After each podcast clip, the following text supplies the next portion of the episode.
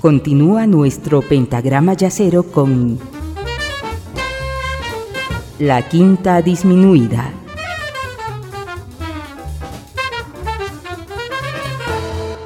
Gracias por continuar en compañía de la Quinta Disminuida en esta sesión que estamos yaceando con Chopin, escuchando algunas de sus obras más representativas y además estamos acompañando con los textos extraídos del blog La belleza de escuchar de Dagoberto Espinosa, una página altamente recomendable, no solamente por la importante información que contiene, sino también por sus añadidos no necesariamente históricos, pero sí fundamentales para entender la obra de los grandes maestros.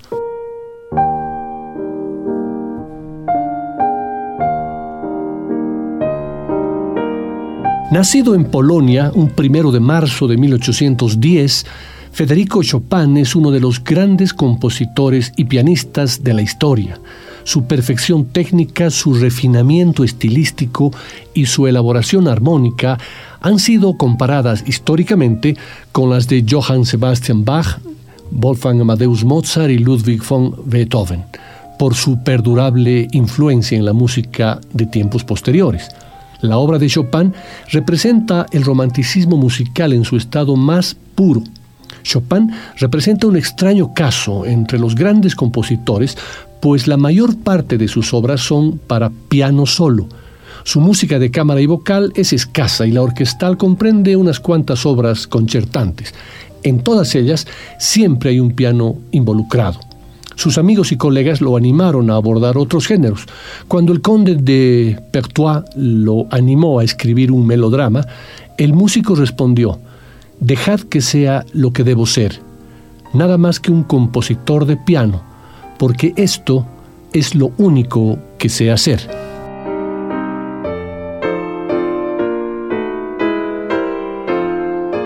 Federico Chopin conocía a la familia Wodzinski desde la infancia.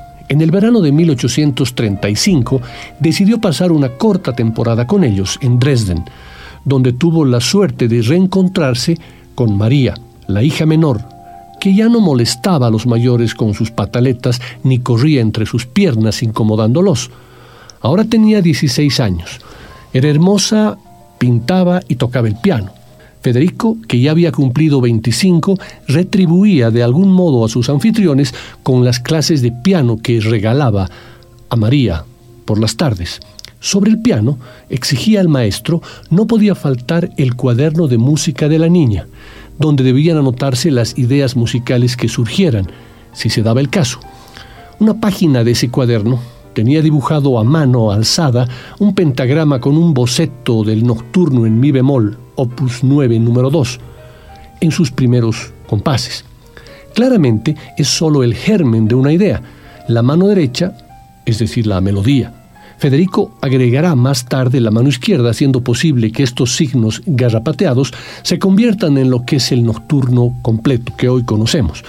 El boceto mostraba ya una gran idea musical. Sin embargo, podría ser, y sería muy gracioso, que hubiera sido María y no Chopin quien escribió ese boceto, a instancias tal vez de una insinuación del propio Federico que podría haber sugerido, María, ¿qué tal si improvisa para mí algo en mi bemol, un par de compases nada más, una melodía serena que provenga de lo más profundo de su corazón amado? Y entonces Chopin basados en esa especulación, en una acción repudiable, habría copiado subrepticiamente los compases en el cuaderno que tenía a mano, el de María, mientras ésta elevaba los ojos al cielo en busca de inspiración.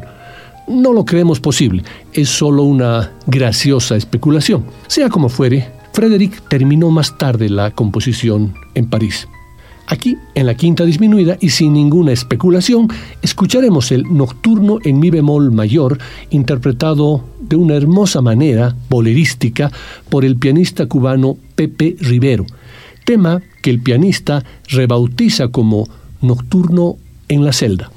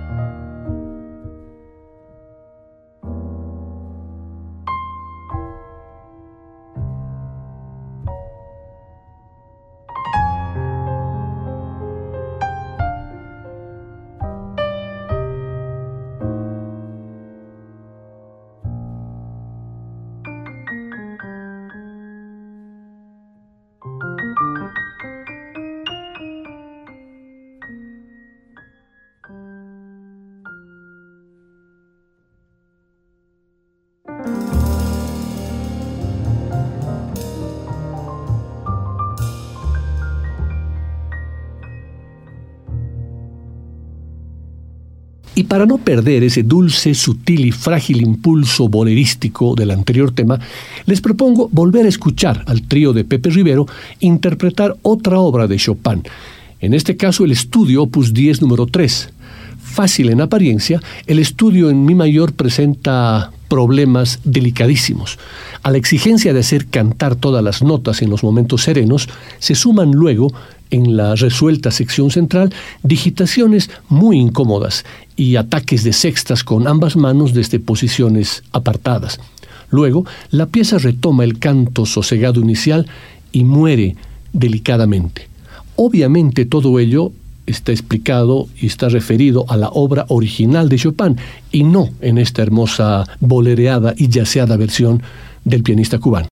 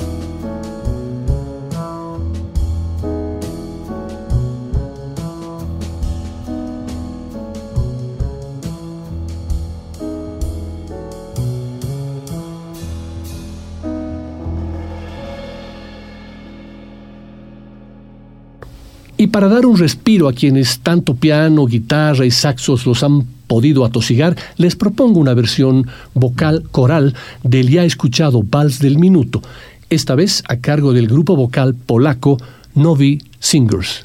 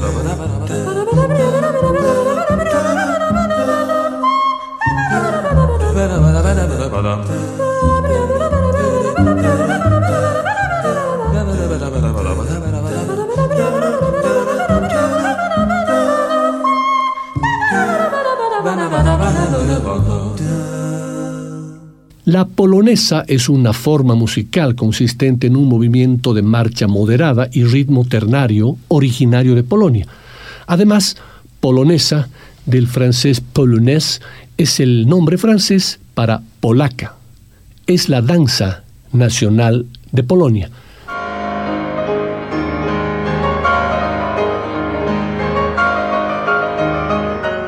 No obstante tratarse de una danza popular polaca, Frédéric Chopin no fue el primero en escribir polonesas. Antes de él, escribieron piezas en ritmo de polonesa Bach, Telemann, Mozart y Schubert, y después de él, Mussorgsky y Tchaikovsky.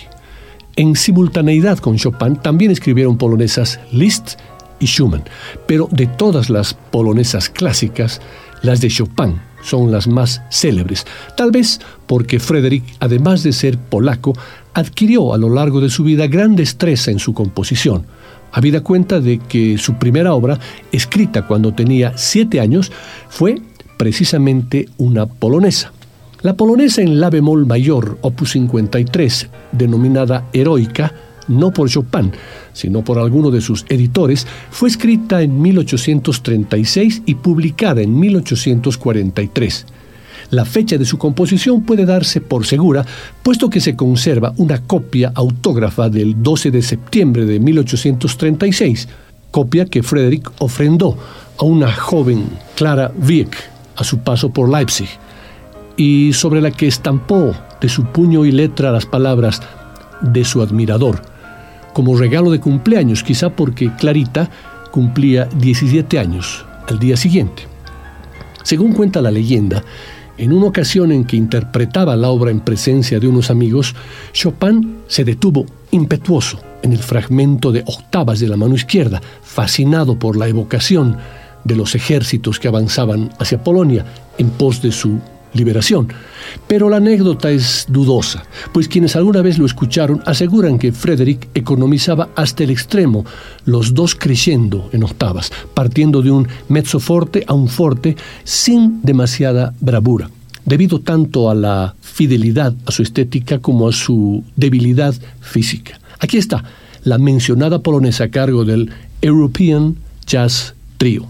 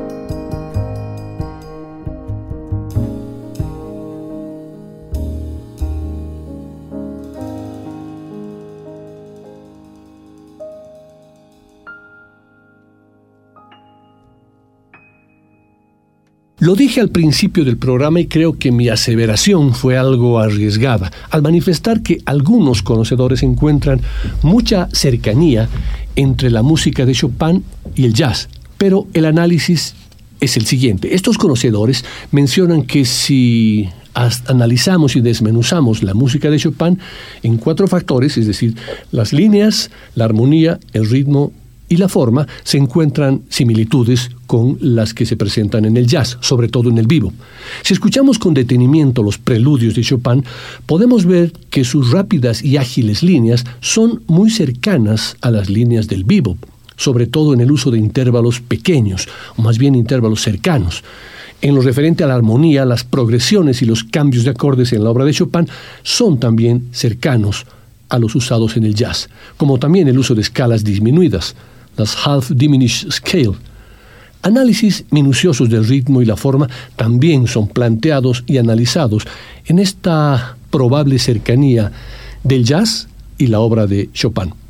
Lamento cansarlos con temas técnicos y me disculpo por ello, pero sé que hay muchos músicos que escuchan la quinta y les puede interesar ese tipo de análisis. A todos ellos que se comuniquen conmigo les pasaré toda la información al respecto. Y para salir de este entuerto técnico musical, vamos directamente a escuchar un vals en la menor de Chopin, en las manos esta vez de un gigante del piano, el cubano Chucho Valdés.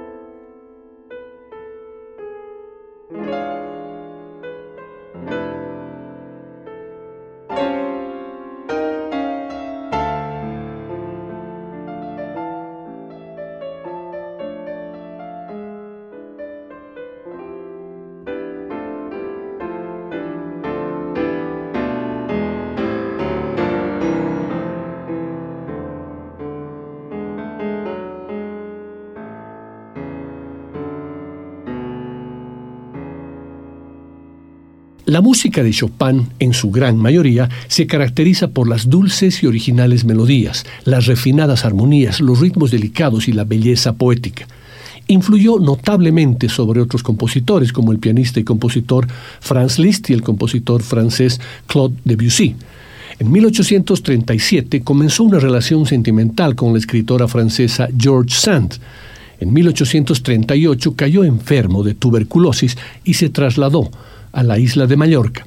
Allí, en la cartuja de Valdemosa, George Sand lo atendió en su enfermedad hasta que las continuas disputas entre los dos condujeron a su ruptura en el año 1847. Falleció dos años después, en París, a los 39 años.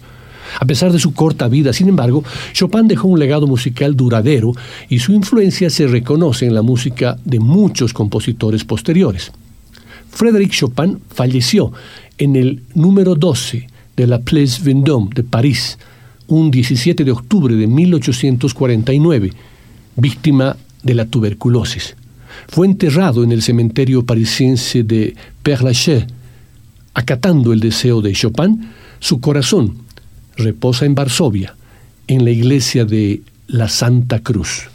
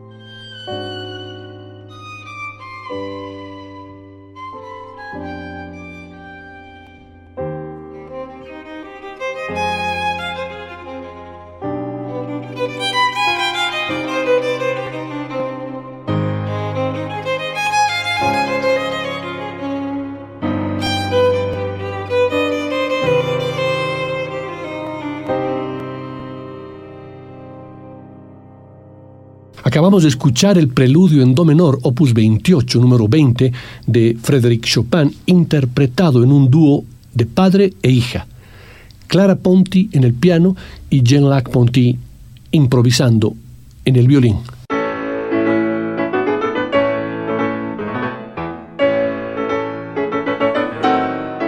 La primera obra compuesta por Frédéric Chopin fue una polonesa. Tenía siete años. Luego vendrían seis más de juventud hasta 1829, poco antes de abandonar Varsovia. Por esa época, la ciudad estaba ocupada por los rusos, pero no sufría todavía la dura represión de 1830-1831, resultado del frustrado levantamiento polaco de noviembre de 1830. Con todo, en estas primeras obras el músico polaco no otorga ningún valor patriótico a sus polonesas, pues las compone siguiendo una tradición. Chopin escribe polonesas simplemente porque la danza está de moda. Desde luego, la danza se originó en Polonia, pero para la época de Chopin hacía dos centurias que se había convertido en una danza convencional conocida por toda Europa. Ya en el barroco temprano, numerosos compositores habían escrito danzas polacas, o como los franceses gustaban llamarlas, polonaise. Y para el siglo XIX había perdido su carácter de danza bailable para devenir en una pieza instrumental que presentaba características propias métrica ternaria, ni muy lenta ni muy rápida, y con un patrón rítmico único que Chopin supo modelar según convenía a la atmósfera. Chopin era un exiliado, un exiliado polaco, y revestido de ese carácter desarrolló su existencia en París. Sus compatriotas también exiliados, nobles en su mayoría, celebrarán la majestuosidad de sus polonesas de madurez, viendo en ellas un símbolo del nacionalismo polaco. Algunas suscitan tambores, fanfarria y desfile de tropas en el caso de la polonesa llamada militar, pero Chopin, a fin de cuentas, solo pretendía ser músico. Su dolor ante la patria invadida está permeado de añoranza de la tierra, por ello es que solicitará que su corazón sea llevado de regreso a Varsovia para el día de su muerte. La polonesa militar Opus 40 número 1, dedicada a su amigo y compatriota Julian Fontana, la pieza fue terminada en 1838, poco antes de que Chopin inicie una relación de nueve años con la escritora George Sand. Junto a la polonesa en do menor de la misma época, ambas fueron publicadas como el Opus 40 en 1840. En el conjunto de las polonesas de madurez, es una de las más tradicionales en el sentido de que Chopin preservó en ella intactos los aspectos melódicos y rítmicos de la antigua danza, aunque optó por un final abrupto y sorpresivo, en el que toda espectacularidad está ausente. Vamos a escuchar al pianista japonés Makoto Ozone, quien le da un enfoque diferente a su interpretación, respetando la versión original y luego añadiéndole algunas partes picarescas para inmediatamente volver a la partitura original.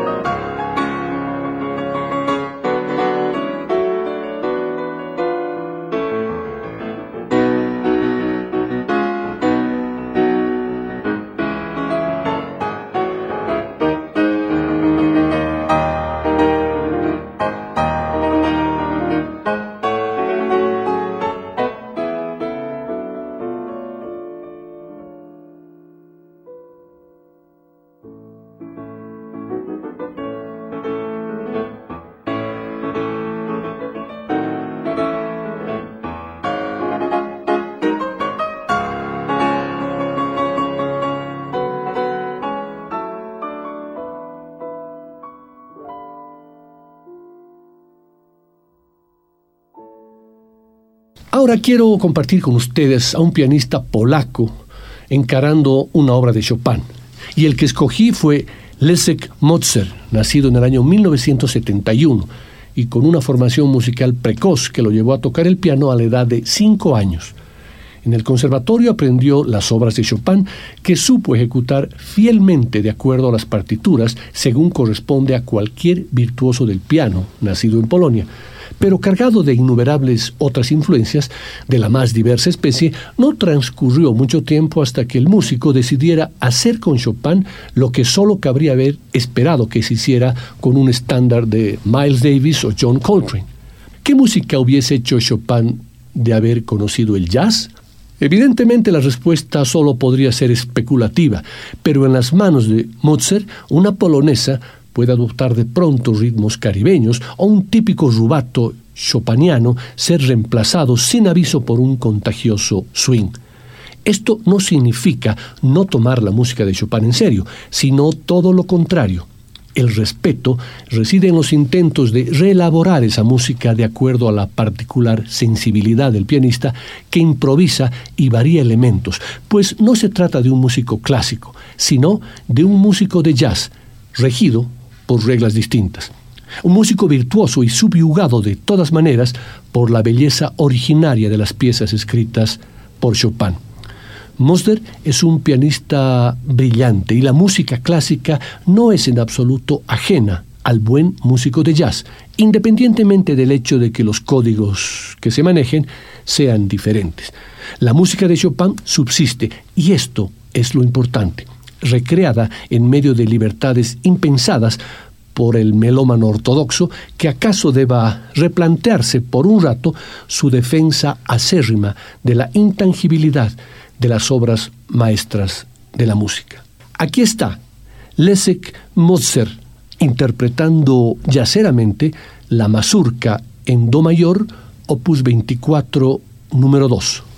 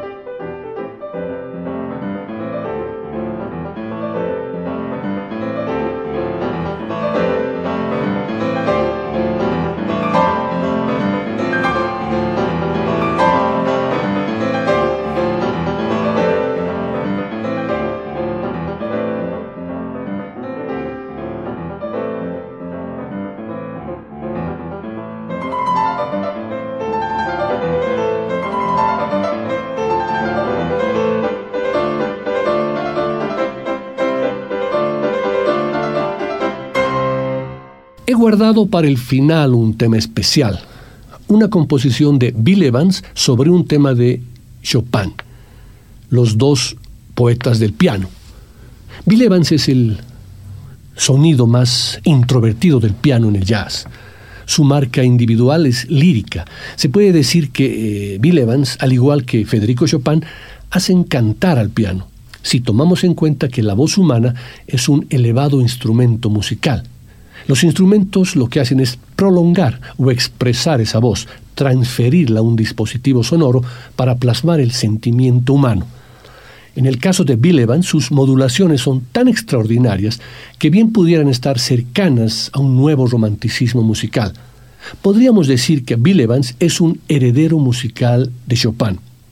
Al ser un músico de extracción clásica, las ascendencias cultas están presentes en la estética de Evans, las afinidades entre, por ejemplo, en el tema Peace Peace, posiblemente la improvisación más conocida de Bill Evans, y la Berceus Opus 57 de Chopin son evidentes. Y en el tema Blue Interlude ya se expresa directamente como una composición conjunta entre Federico Chopin y Bill Evans a pesar de que uno de ellos nació 80 años después de la muerte del otro.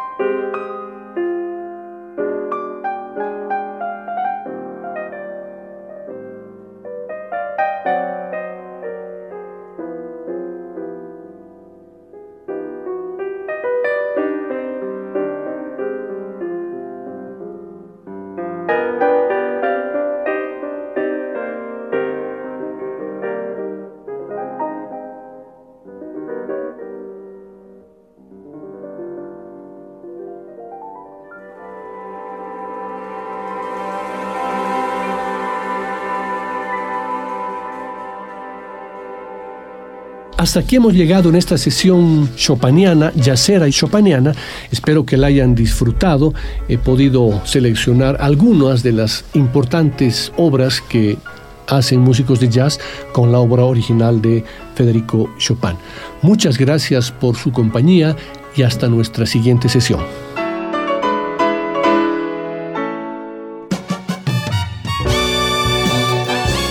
La quinta disminuida una producción de Nicolás Peña.